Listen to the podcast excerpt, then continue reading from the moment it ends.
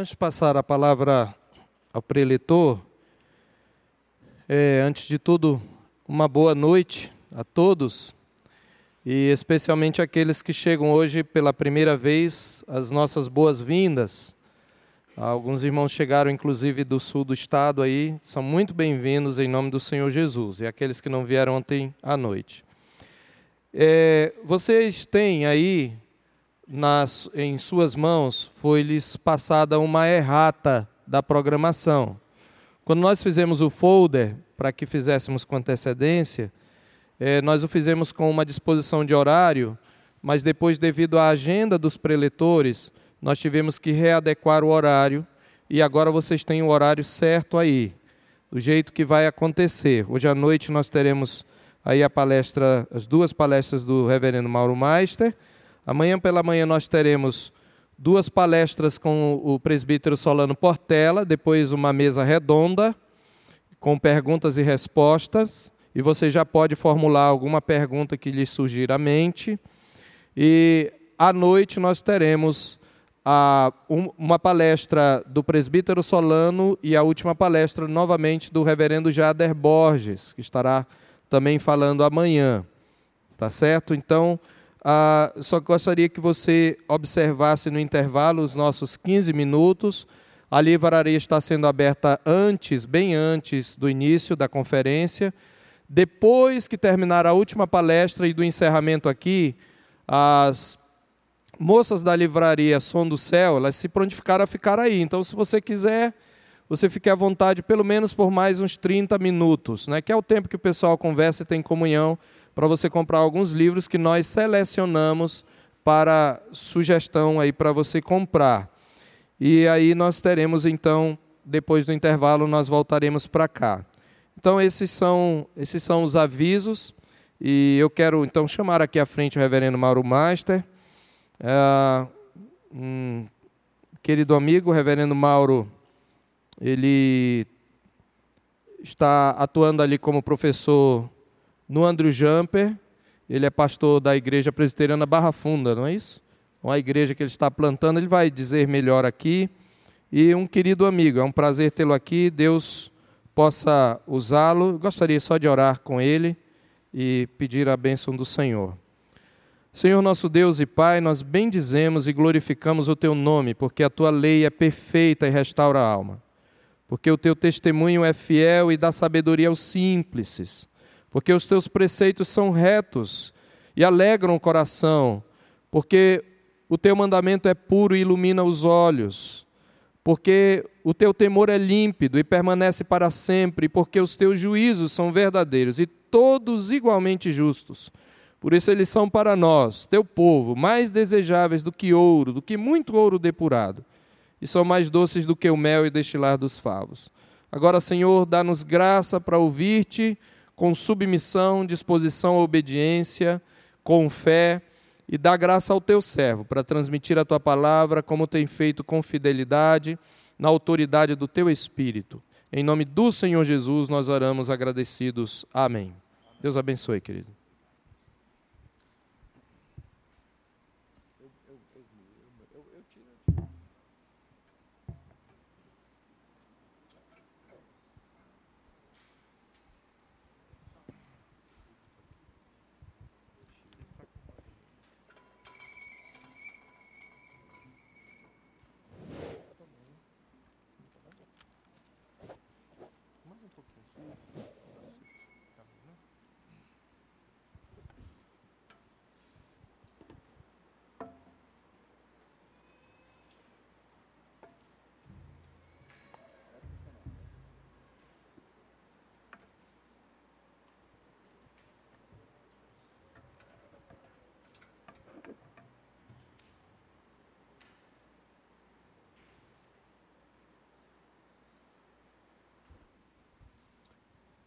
Agora, agora foi.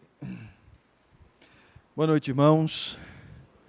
É um prazer estar de volta. Algum tempo atrás já estive com os irmãos aqui. E quando me convidaram e me deram o tema, eu falei, Pastor Alfredo, é o mesmo tema que eu falei na sua igreja há vários anos atrás. Eu lembro que eu vim falar sobre aliança e família. Ah,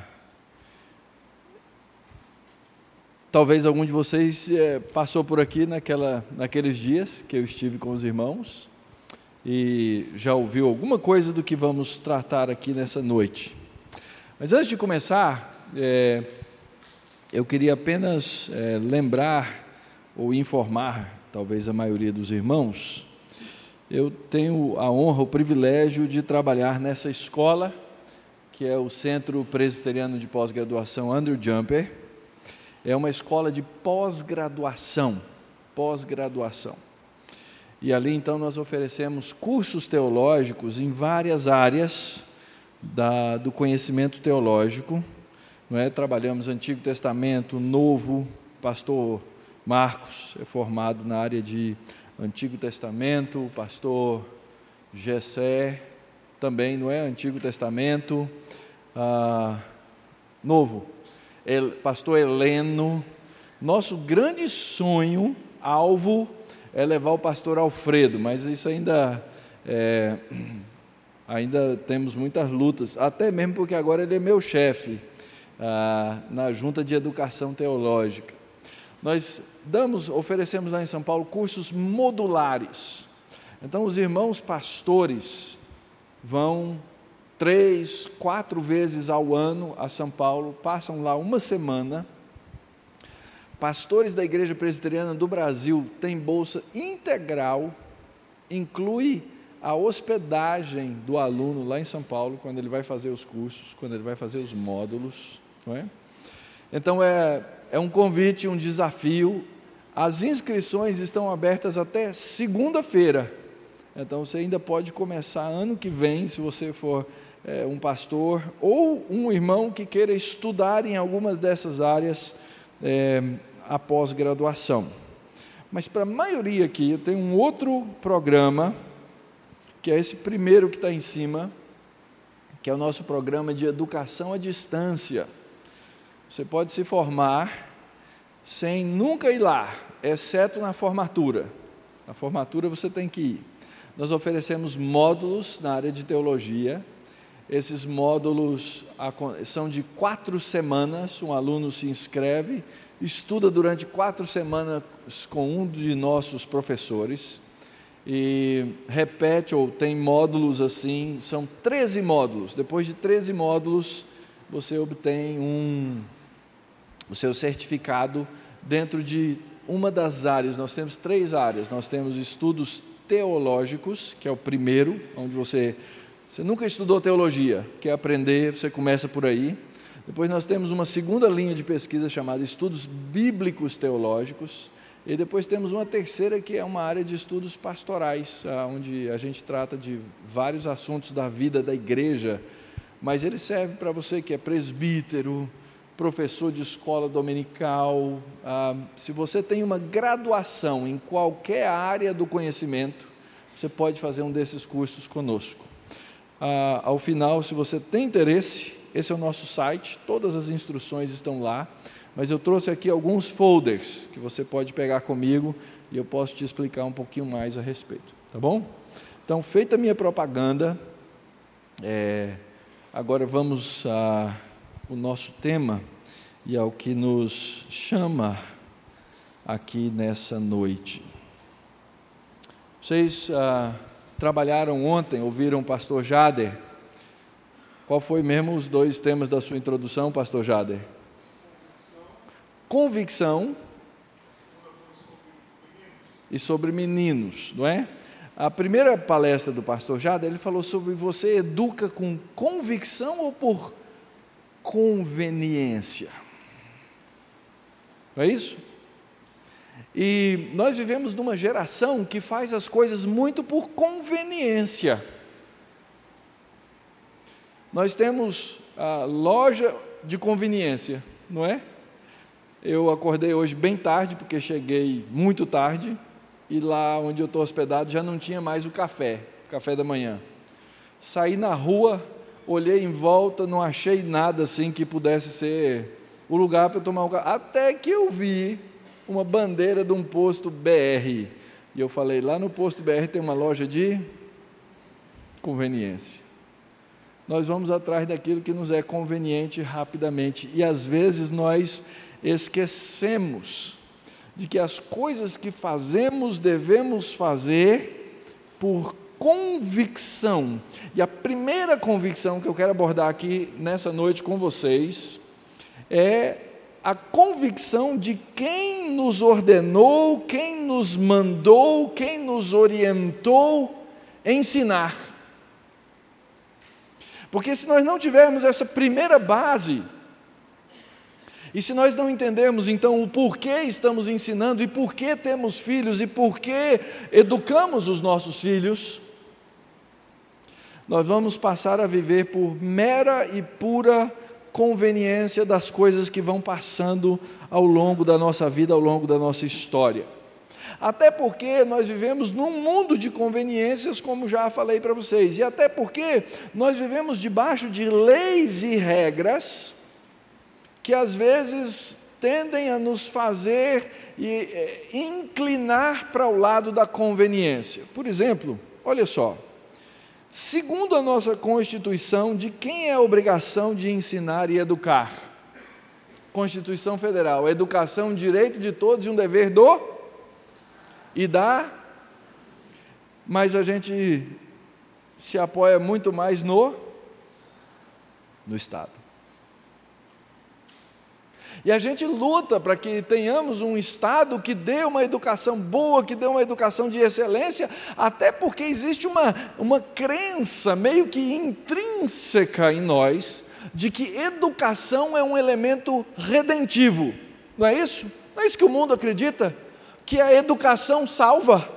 Se o mundo tiver educação, nós estamos salvos. Ah, qual é o lema do nosso atual governo? Pátria, porque se a pátria fosse educadora, estava tudo salvo, estava tudo resolvido, nós não teríamos corrupção, nós não teríamos miséria, nós não teríamos fome, e nós então nos encostamos nessa conveniência, e nós deixamos de entender quem ordenou a quem ensinar e educar. E a primeira coisa, então, o primeiro texto da Escritura que eu quero levantar com vocês é o Salmo 78, que fala a respeito do ensino da família e da família da fé. Escutai, povo meu, escutai a minha lei, prestai ouvidos às palavras da minha boca. Olha como Deus trata desse assunto. Aliás, uma das expressões mais bonitas que existe no Antigo Testamento é essa expressão povo meu, ami, meu povo, alguém que é chegado, alguém que é próximo. Deus diz assim: escuta, ouçam, meu povo, ouçam a minha lei, prestem ouvidos às palavras da minha boca. Abrirei os lábios em parábolas e publicarei enigmas de tempos antigos. O que ouvimos e aprendemos, o que nos contaram os nossos pais, não leia, olha para mim aqui agora. Nos não, encobriremos, não encobriremos a quem? Hã? Não é para ler, vocês estavam lendo, vocês estão colando. Mas a maioria falou assim: não encobriremos a nossos filhos. Agora leia. O que, que o texto diz? Não encobriremos aos seus filhos. O que Deus está nos dizendo aí, queridos, é que aquilo que nós aprendemos de Deus, nós temos uma obrigação de ensinar amplamente, a começar da nossa casa, a começar da nossa família, nós temos uma obrigação de ensinar aquilo que Deus disse, a lei de Deus, de maneira ampla às gerações que virão depois de nós. Verso 4: Não o encobriremos aos seus filhos, contaremos à vindoura geração os louvores do Senhor e o seu poder e as maravilhas que fez. Deus deu-nos uma ordenança, essa ordenança pertence à família e à família da fé, de que nós não podemos deixar encoberto às próximas gerações as coisas que Deus fez no passado, as coisas que Deus fez na história da redenção e a maneira fantástica, tremenda, maravilhosa com que Ele fez todas essas coisas. Mas, por conveniência, nós culpamos o Estado, não é verdade? Não, está na Constituição. A educação é obrigação de quem? Do Estado. Por conveniência. Porque falta a igreja moderna, falta a igreja contemporânea, a convicção de que tem que ensinar. Quer que eu dê um exemplo para vocês? Quando os puritanos chegaram na Nova Inglaterra, lá nos idos de, no, no início, no comecinho dos anos 1600, eles se assentaram, estabeleceram leis, e a primeira coisa, depois que eles conseguiram fazer a sua primeira colheita, porque é, eles estavam passando fome, porque não sabiam plantar lá naquele lugar, a primeira coisa que eles fizeram foi estabelecer escolas. Primeira coisa. Aí tinha um pastor lá chamado João, John, né? O seu João. Ele tinha um dinheiro. E ele deu esse dinheiro para começar uma escolinha.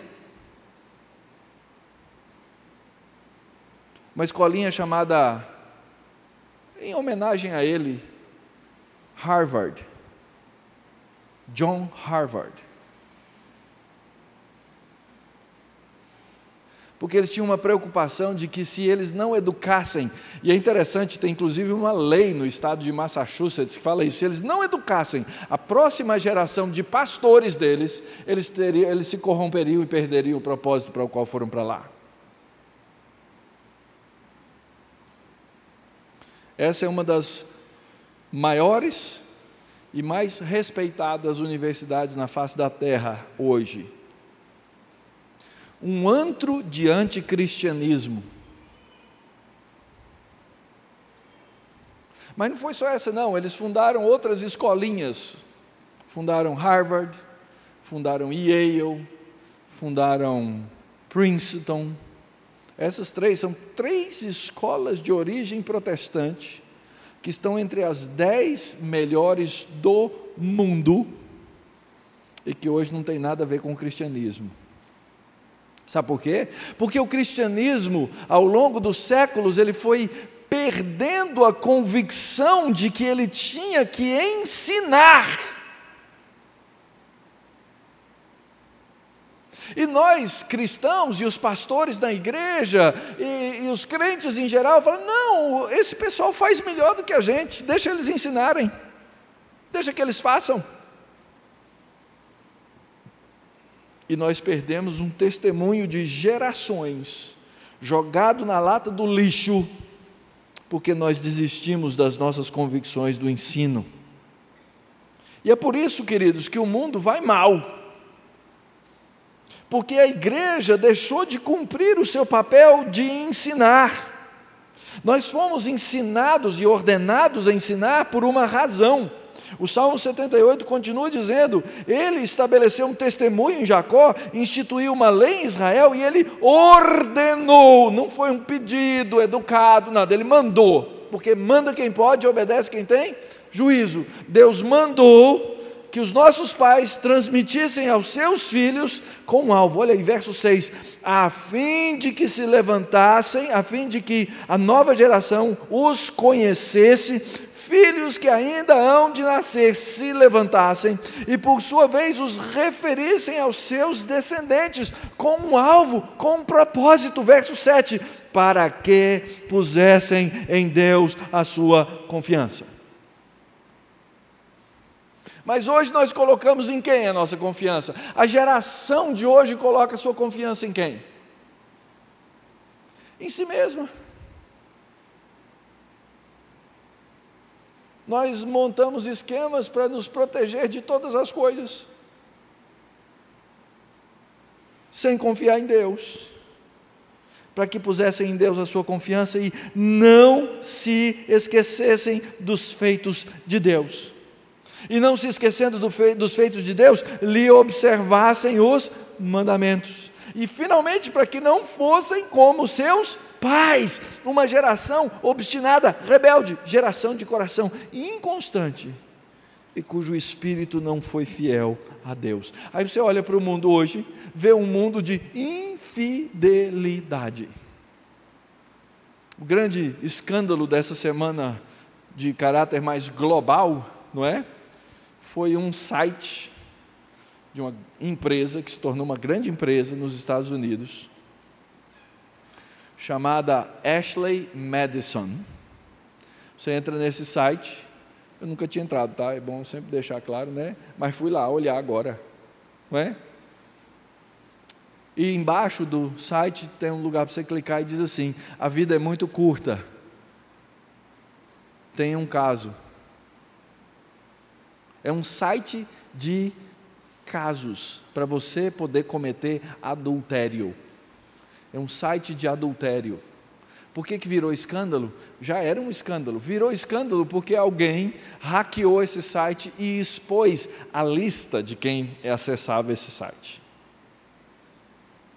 Adivinha qual era um dos grupos que mais usava o site ao redor do mundo? Brasileiros.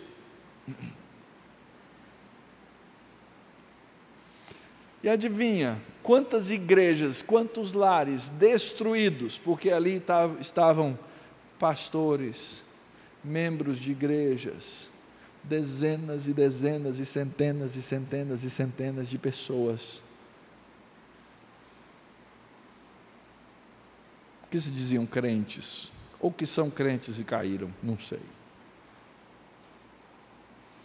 Por quê? Porque nós vivemos numa geração de infiéis. Olha o lema desse site: adultere, porque afinal de contas a vida é muito curta. Você vai ficar com uma mulher só, vai ficar com um marido só, aproveite.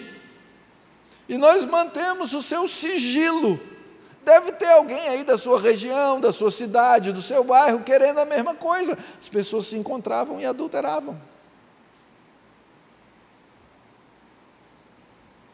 Isso porque nós vivemos numa sociedade que perdeu a convicção de que deve ensinar a palavra de Deus, porque nós ah, nos tornamos a grande minoria. E eu acredito, irmãos, que nós pecamos. Eu já estive aqui, já fiz essa pesquisa no passado. Quantos habitantes tem? Quantas pessoas vivem aqui nessa cidade, irmãos? Qual a população? Hã? Vou ter que acessar o site do IBGE aqui agora? Hã? Isso, Boa Vista. 300 mil pessoas. Vou fazer. Hã? 400 é o Estado. Ok.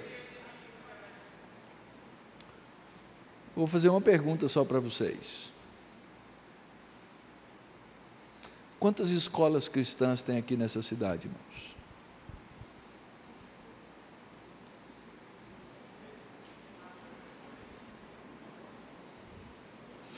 As igrejas não abrem mais escolas. Vou falar para vocês por quê. Primeiro, porque dá um trabalho miserável. Vou falar. Já trabalhei em escola, trabalho em escola e tenho o privilégio de ser é, diretor executivo de uma associação de escolas cristãs no Brasil.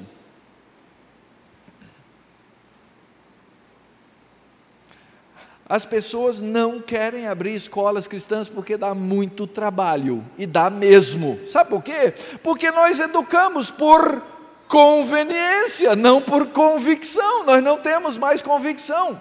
E por que, que eu estou falando em escolas cristãs? Eu estou falando em escolas cristãs porque as escolas cristãs, elas são as parceiras da igreja na educação dos nossos filhos e da vindoura geração. Quando não havia necessidade de escola e a gente educava os filhos em casa e eles aprendiam tudo em casa, ok, não tinha necessidade disso, mas hoje não é assim, o mundo é complexo. Ou você está aqui e você não manda seu filho para a escola. Se você não mandar seu filho para a escola, segundo a lei brasileira, você vai para a cadeia.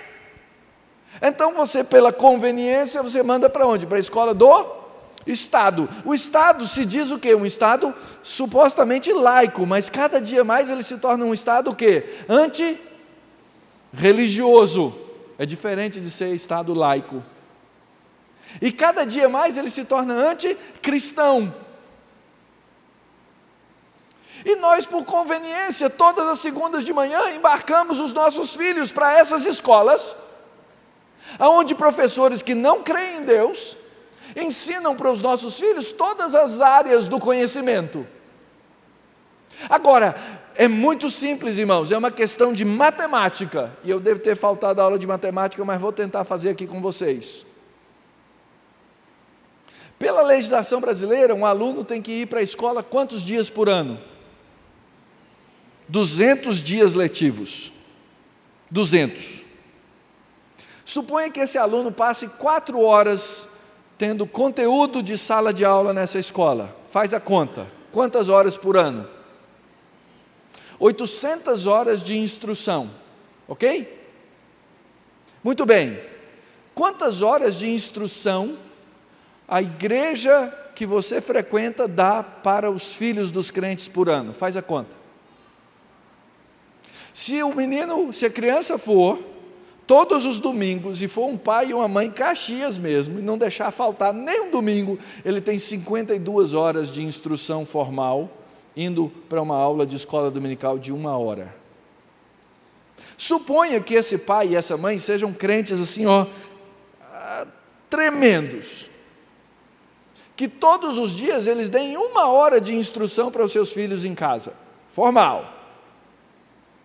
Sobre Bíblia, palavra de Deus, vida cristã, ética, moral e etc. São mais 365 dias. Mas isso porque ele foi, ele fez isso também no domingo, tá? Então são 365 mais 52. Faça a conta, nós estamos perdendo por quanto? em termos de instrução. Nós estamos perdendo abundantemente. Porque o professor, ele não entra na sala de aula e ele deixa de ser o que ele é, ele ensina aquilo que ele é. Aliás, esse é um dos chamados pilares da educação, ensinar a ser. Você só ensina a ser aquilo que você é. Nós perdemos, irmãos. Nossa educação é uma educação por conveniência. Aliás, o que acontece em geral nas igrejas é que nós perdemos a essência da educação e acabamos terceirizando. Sabe por quê? Que muitas vezes os nossos filhos não são crentes, as razões podem ser várias. Mas a maioria das vezes é porque nós acreditamos que a evangelização dos nossos filhos pode ser terceirizada. Nós terceirizamos a evangelização dos filhos. Não, tem um professor na escola dominical, tem. A gente, e, e, a gente sabe, né?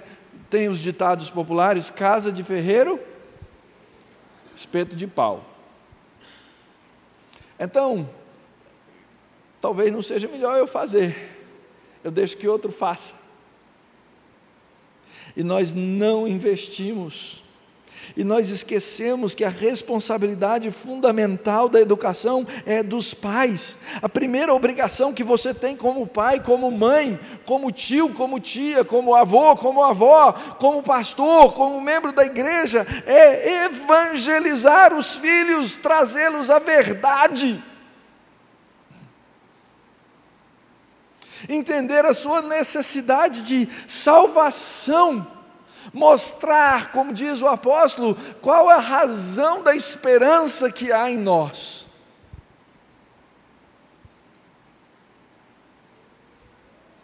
Mas por conveniência, por falta de convicção, nós deixamos as coisas rolar. Deixa eu falar mal aqui da minha classe, pastores. Estou olhando aqui no olho dos colegas. E não estou falando mal dos outros pastores, estou falando mal de nós, não é? Irmãos, nós somos às vezes muito convenientes e a nossa conveniência se torna conivência. Afinal de contas, já tem quem está dando educação mesmo. Meus alunos na sala de aula, lá no, na escola, lá no Andrew Jumper, já me viram fazer essa pergunta. Eu faço isso nos cursos de pregação. Quem aqui já ouviu e quem aqui já pregou em Gênesis capítulo 1, capítulo 2 e capítulo 3? Não fico mais surpreso, no começo era surpresa.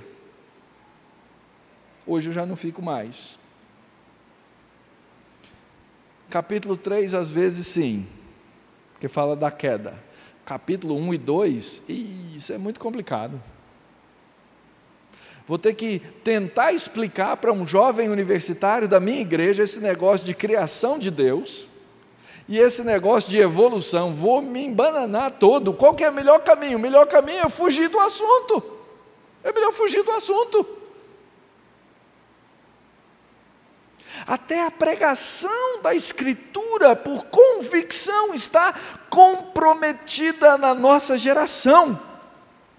Então, a primeira coisa, se nós queremos ver uma, uma geração diferente, modificada, uma geração que entende as coisas, as maravilhas de Deus, nós temos que ter um pacto, nós temos que ter um compromisso de ensino.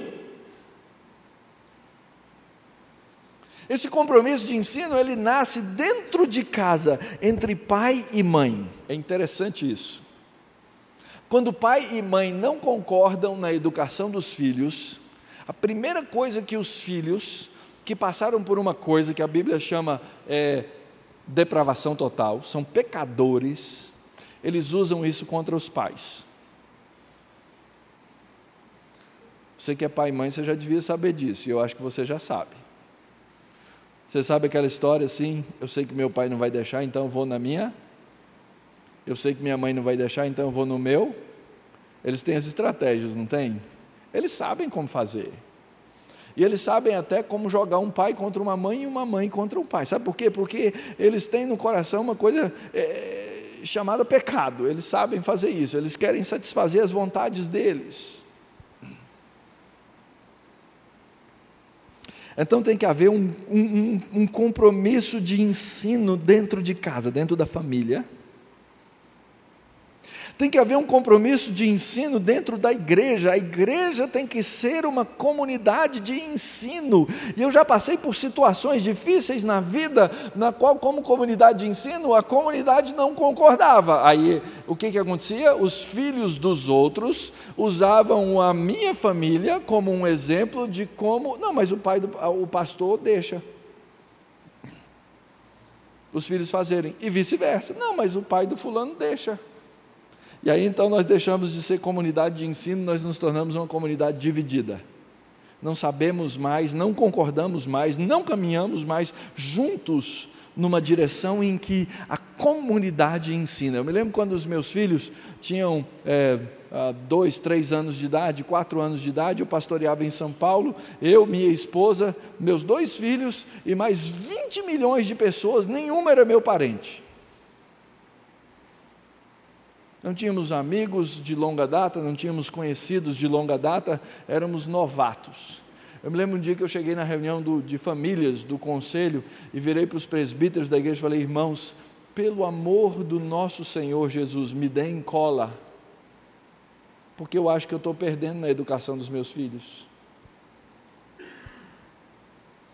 Mas aí você chega na escola, você chega na igreja, a educação da igreja se tornou uma, uma, uma educação que não segue mais os moldes e os modelos da Bíblia. Ela segue as coisas que estão aí na rua, que estão na escola, que estão nos outros lugares. Nós, ao invés de seguirmos o modelo bíblico, nós seguimos modelos que também são secularizados. Então, é necessário um compromisso entre pai e mãe no ensino, é necessário um compromisso da igreja no ensino. E aí sim, de novo, volta ao meu tema, ao, ao que eu disse que ia perturbar vocês aqui hoje, não é? Nós precisamos das extensões de ensino da igreja. E elas são escolas. Elas são escolas. Escolas que vão abençoar os nossos filhos escolas das quais nós vamos participar, escolas que nós vamos ajudar a fazer, crescer, não por conveniência, mas por convicção. Eu trabalhei muitos anos com o departamento infantil lá na, nas igrejas onde eu passei. Mas eu chamo, eu digo que o departamento infantil é um ministério de conveniência. Eu estou falando de mim, não estou falando dos outros, não. Eu trabalhei muito no departamento infantil da igreja, enquanto os meus filhos estavam no departamento infantil da igreja. Depois que eles saíram de lá, aí a minha preocupação voltou para outros lugares onde eles estavam. Aí eu fui para a UPA, depois eu fui para a mocidade. Nós fazemos isso. Eu não estou dizendo que é pecado, mas o problema nosso, queridos, é que a igreja vai perdendo a convicção de que os filhos têm que ser educados, de que, e nós perdemos a, a capacidade. Nós temos que ter compromisso de ensino. Nós aprendemos a confiar no mundo e esquecemos de confiar em Deus. Qual deve ser a base desse nosso ensino? Esse texto que nós vamos ler agora, ele é o fundamento ah, bíblico mais comum e mais sério para todo o processo de educação cristã. E para ler o texto, nós precisamos entender o seu contexto. Nós estamos aqui no livro de Deuteronômio, é a repetição da lei. Nessa repetição da lei, Moisés está mais uma vez falando ao povo, recordando para o povo, ah, porque ele sabia, Deus sabia, que nós temos uma tendência rápida de esquecer, por isso que Jesus instituiu a ceia, não é? Ele falou fazer isso em memória de porque senão a gente vai esquecer. Não a gente vai esquecer. Moisés então repete a lei, traz de novo a lei, para um povo que ia entrar no meio de uma cultura pagã. Eles iam entrar em Canaã, e Canaã tinha todo tipo de Deus, tinha um mercado religioso extenso. Os deuses eram regionais, cada um servia uma área, não é? É igual representante comercial.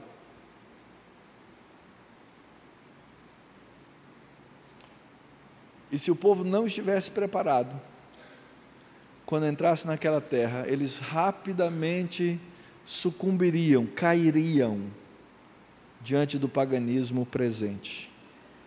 Então, no capítulo 5 de Deuteronômio, a lei, os dez mandamentos são repetidos.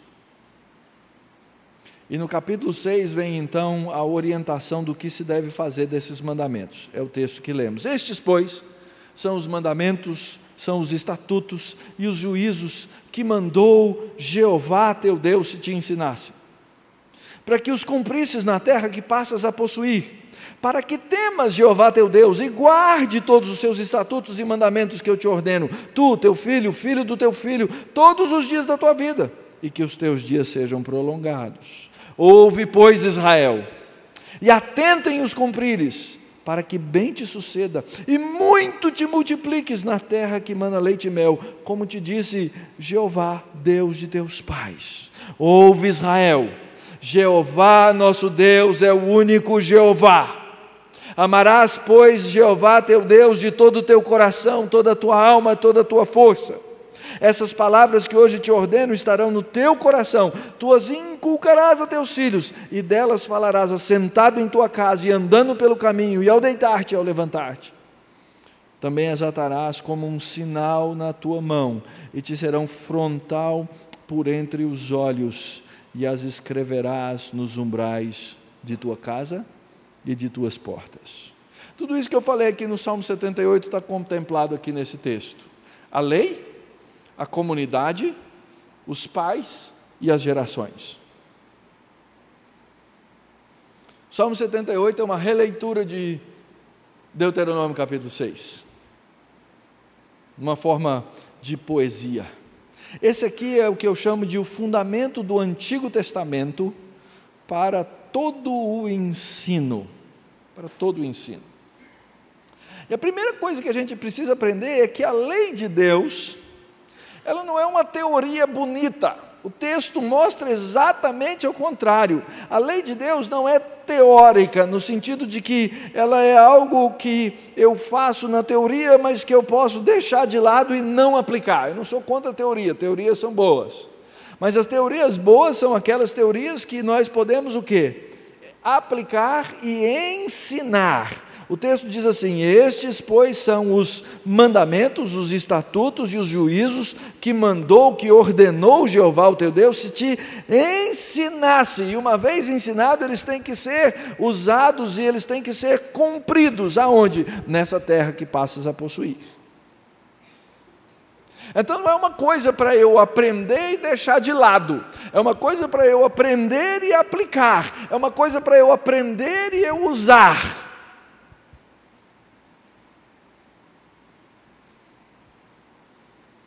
Tão importante para o povo de Deus, queridos. E se eu pedisse aqui agora, se eu apontasse o dedo assim para você, para algum de vocês aqui, levanta, irmão, levanta aí e fala para mim os dez mandamentos. O que, que você ia fazer?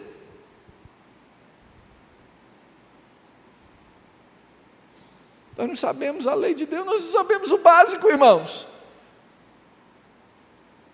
Cabe a nós coragem de vergonha. Porque Deus disse que essa lei foi dada para nós aprendermos e usarmos, para nós aprendermos e cumprirmos, para nós sabermos enfrentar o paganismo do dia a dia.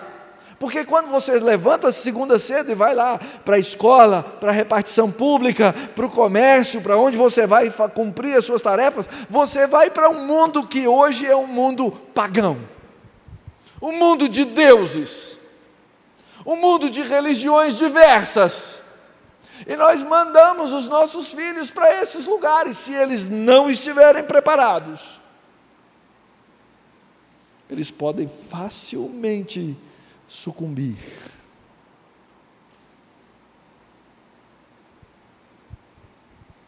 Vou fazer um desafio aqui. Vá para casa durante essa semana decore com seus filhos os dez mandamentos. Porque senão você não vai saber nem amar a Deus sobre todas as coisas, e nem o próximo como a si mesmo. Que esse é o resumo da lei. Esse é o resumo da lei.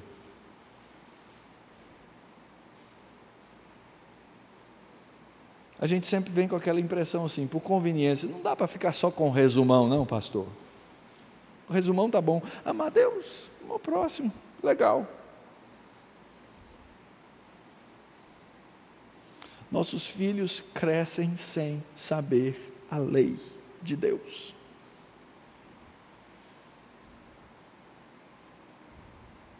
A lei de Deus, quando ela é ensinada e aplicada, ela serve para ensinar o temor. Olha só, o texto diz assim: para que temas Jeová teu Deus.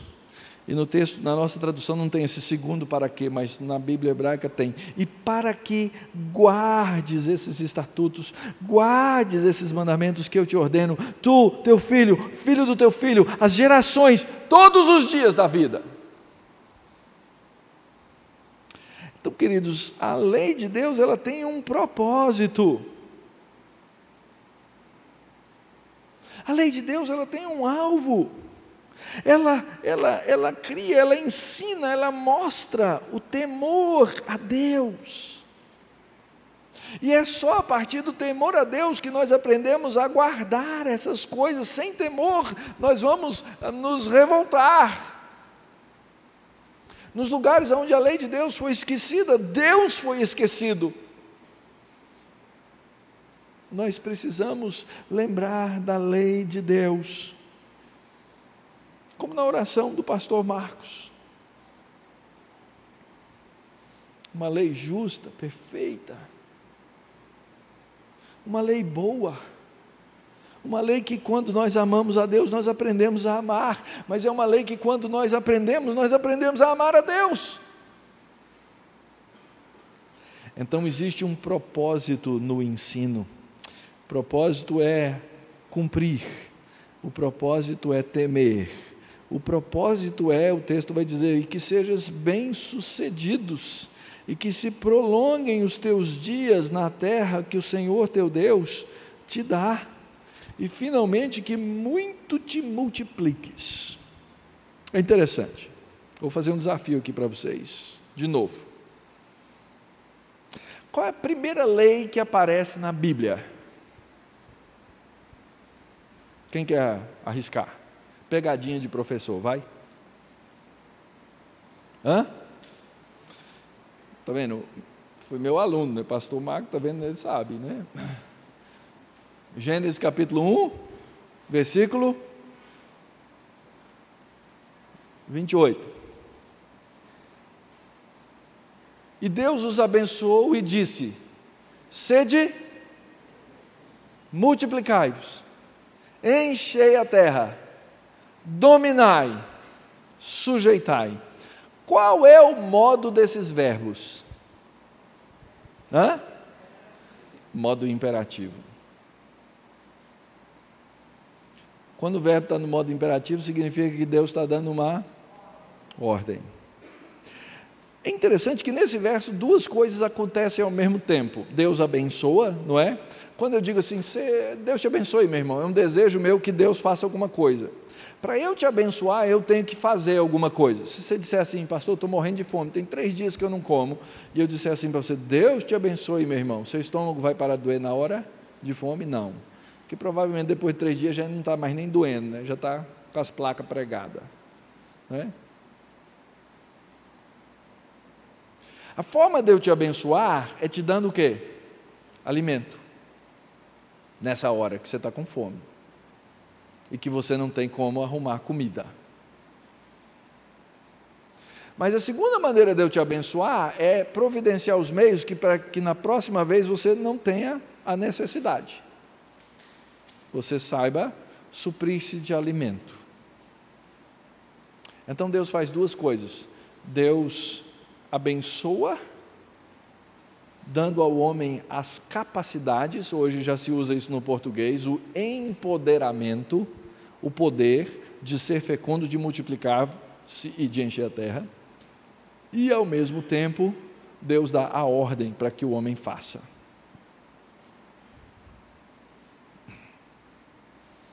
Duas pessoas se casam. E na nossa sociedade moderna a gente tomou resoluções, e eu não estou fora delas, eu estou no, no, lado do pecado também, tá? Duas pessoas se casam e têm um filho. Isso é multiplicação? Gente, ter um filho não é nem reposição, porque são, é, são duas pessoas. Você diminui um ser humano, não é? De dois, você faz um. Se você tiver dois filhos, você repõe.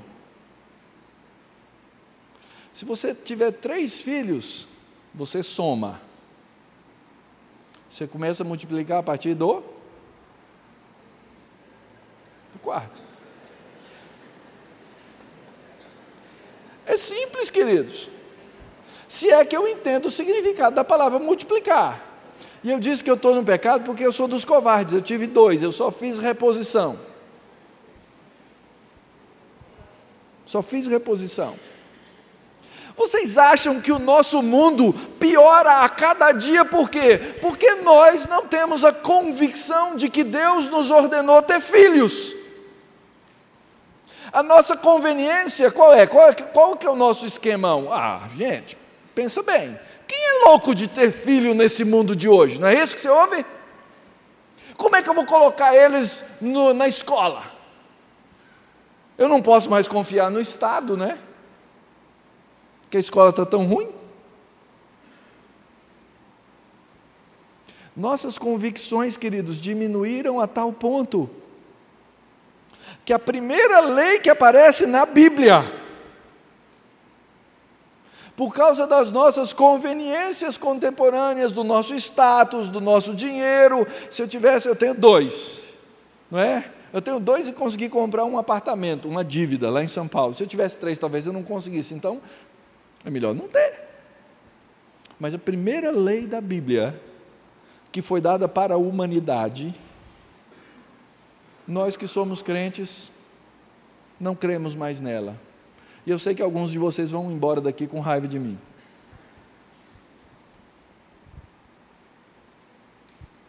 E a gente sempre brinca, né? Não, o pessoal no, no, no, em tempos passados tinha muitos filhos porque não tinha o quê?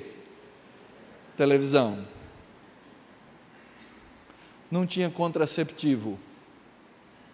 Então eles tinham muitos filhos.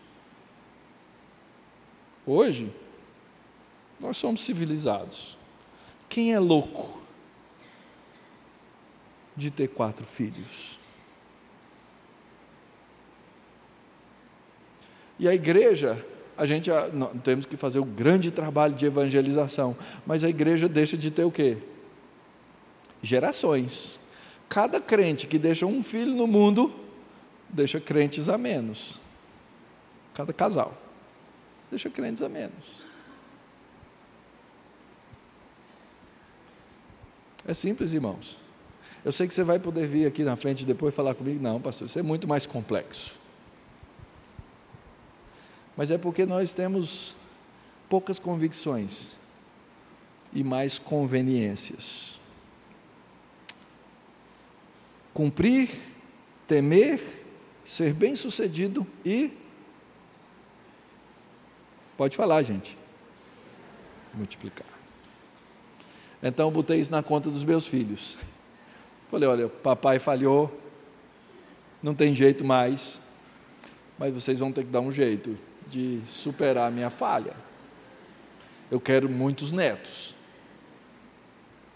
Eu quero muitos netos.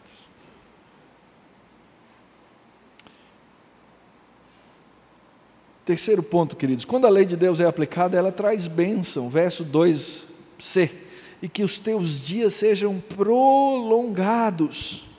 Ouve Israel, atenta em cumprires, para que bem te suceda, muitos te multipliques na terra que manda leite e mel, como te disse Jeová, Deus de teus pais. Vocês sabem que a população cristã do mundo está em risco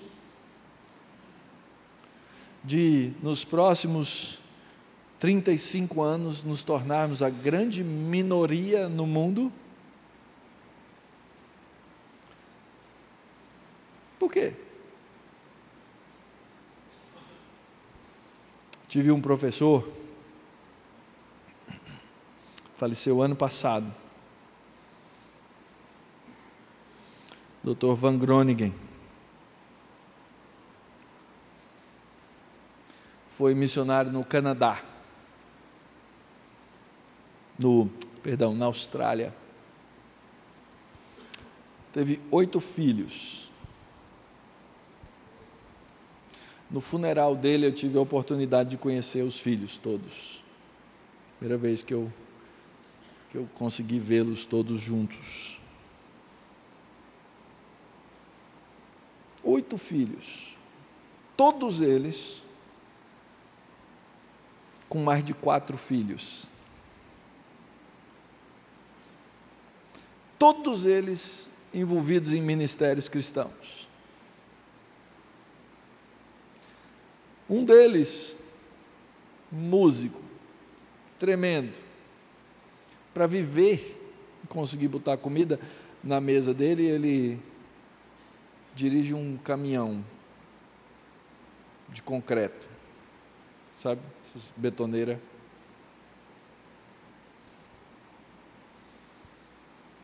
Porque tiveram muitos filhos, vários deles tiveram que fazer lá nos Estados Unidos é possível, aqui não é. Fazer homeschooling.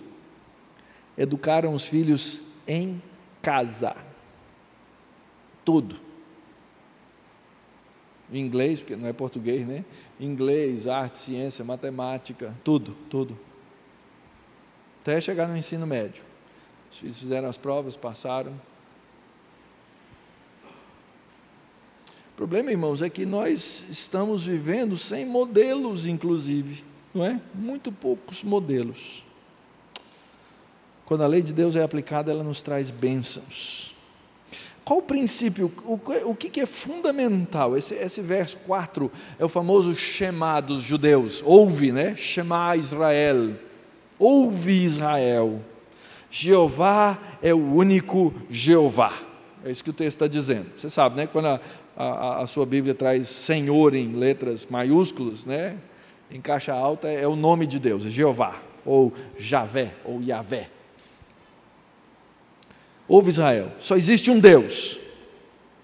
Primeira coisa, o mais fundamental é que não é que toda religião é boa e toda leva para Deus. Não, é que só existe um Deus, só existe um caminho, só existe uma verdade. E nossos filhos, eles têm que ser educados nessa convicção. Eles precisam conhecer a verdade a respeito do Deus da Bíblia.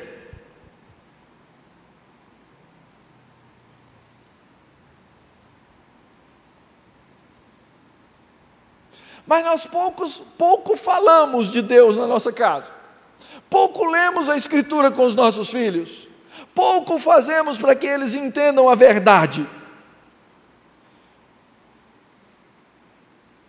Nós não entendemos que Deus nos deu a função e o trabalho de pastorear os nossos filhos. E esse pastoreio é, é, significa enseja, ensinar quem é o Deus da Bíblia.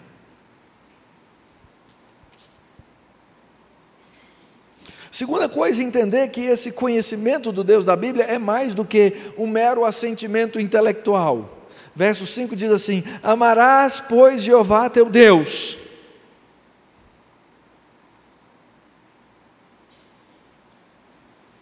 E o seu filho só vai aprender a amar a Deus quando ele enxergar na sua vida o amor a Deus.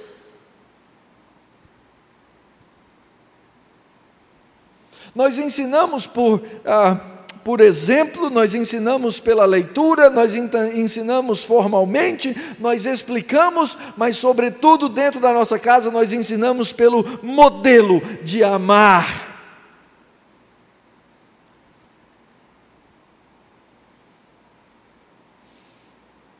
E o texto diz que esse conhecimento é um envolvimento completo.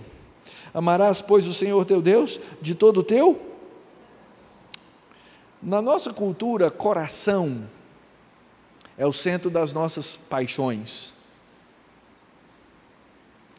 Mas na Bíblia, coração não é o centro da paixão. Aliás, na Bíblia, o centro das paixões devia ser estranho naquela época uma carta de Dia dos Namorados. Porque o, indivíduo diria assim: Querida, eu te amo. Eu te amo com o esôfago, os dois rins, fígado e o intestino. Os dois, né? As paixões, elas moram nas entranhas, na cultura hebraica e na cultura grega. Mas o coração é aquilo que você é. Você ama a Deus com tudo que você é: alma, força, envolvimento, trabalho, suor. E o texto continua dizendo: essas palavras, essa lei, isso que eu te ensino, elas têm que estar no centro da sua vida, elas têm que estar no seu coração. E as futuras gerações, elas têm que ver isso. Elas têm que ver isso no pai, elas têm que ver isso na mãe, elas têm que ver isso no presbítero, elas têm que ver isso nos líderes da igreja, mas às vezes na igreja nós estamos nos matando uns aos outros e dizendo que amamos a Deus. Tem gente que eu tenho vontade de perguntar assim: qual é o, o ringue que você frequenta? Não é igreja, porque só brigam. Aliás, deixa eu ser contemporâneo. Qual é o octógono né, que você frequenta? E aí acreditamos que os nossos filhos vão crescer e vão aprender a amar a Deus quando nós nos odiamos.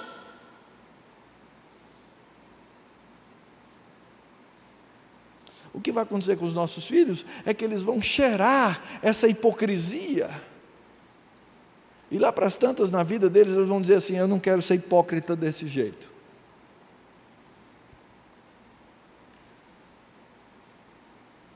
Não quero ser hipócrita desse jeito.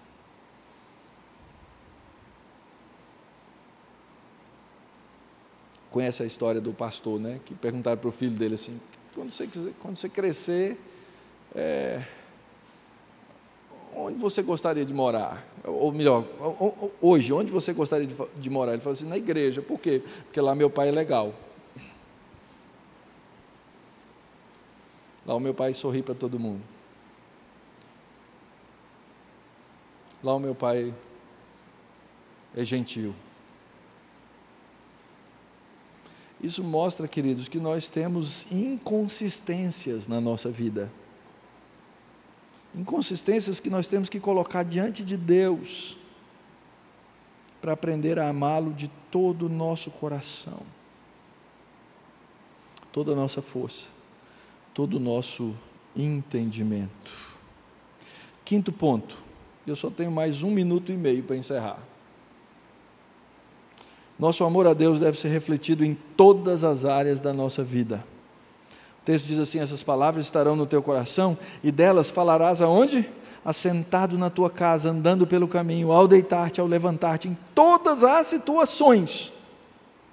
E aí já vou para o meu ponto 6. A nossa obrigação de amor é de transmitir esse evangelho em todas as coisas. Essa é ideia do verso 7, de inculcar aos filhos essas coisas porque nós vivemos, porque nós vivenciamos, porque nós nos entregamos a Deus, porque nós reconhecemos até a nossa incapacidade de fazê-lo. Eu costumo dizer que depois de 25 anos de casado e os filhos aí jovens, eu, eu sei o segredo de educar filhos. Sabe qual é, queridos? Chama-se graça.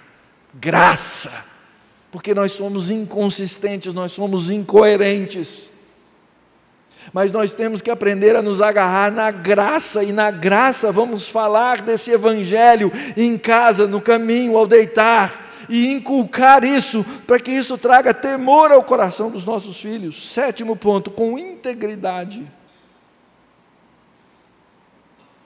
Diz o texto assim: essas palavras você vai atar na mão como um sinal e serão frontal por entre os olhos. Eu chamo isso de os, as marcas da integridade. Tudo aquilo que eu for fazer tem que estar marcado por essa generosidade, misericórdia e graça da palavra de Deus.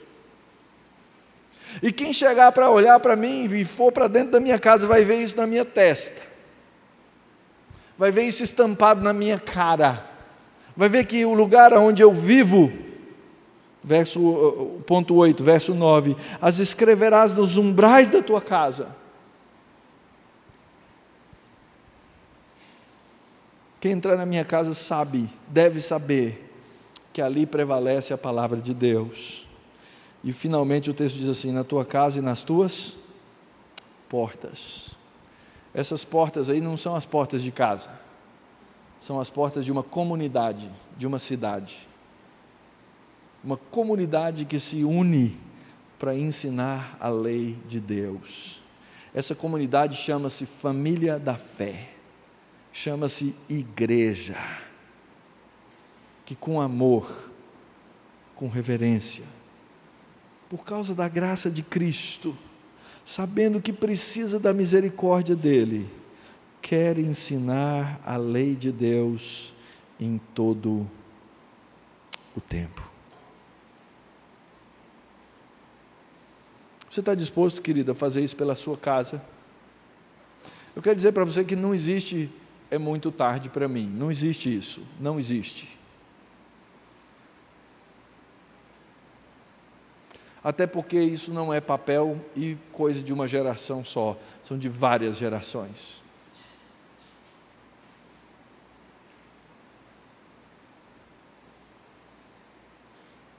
E a Escritura diz que Deus deu essa palavra para abençoar a sua casa.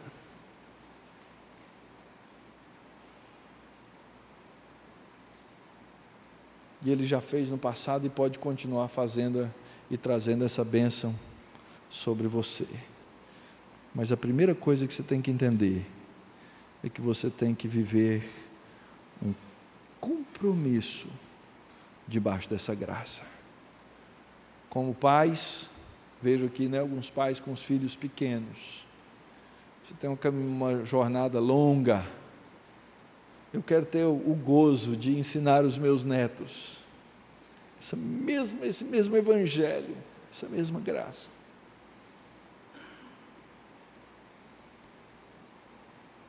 E essa igreja que está aqui representada, que vive nessa cidade de Boa Vista,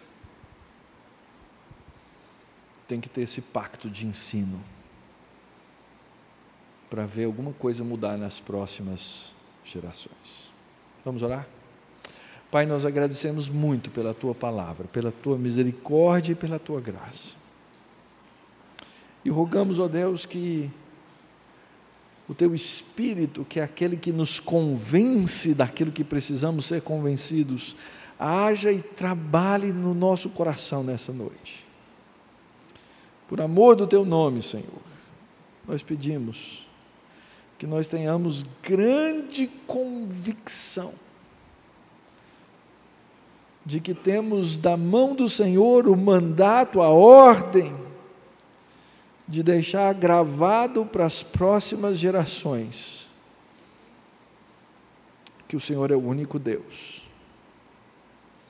que o Senhor é um Deus misericordioso, que tu és, ó Deus, um Pai amoroso. E sabermos, ó Deus, que se alguma esperança há, é somente essa e não outra. Por isso, ó Deus, convence-nos. É a oração que fazemos no nome de Jesus. Amém.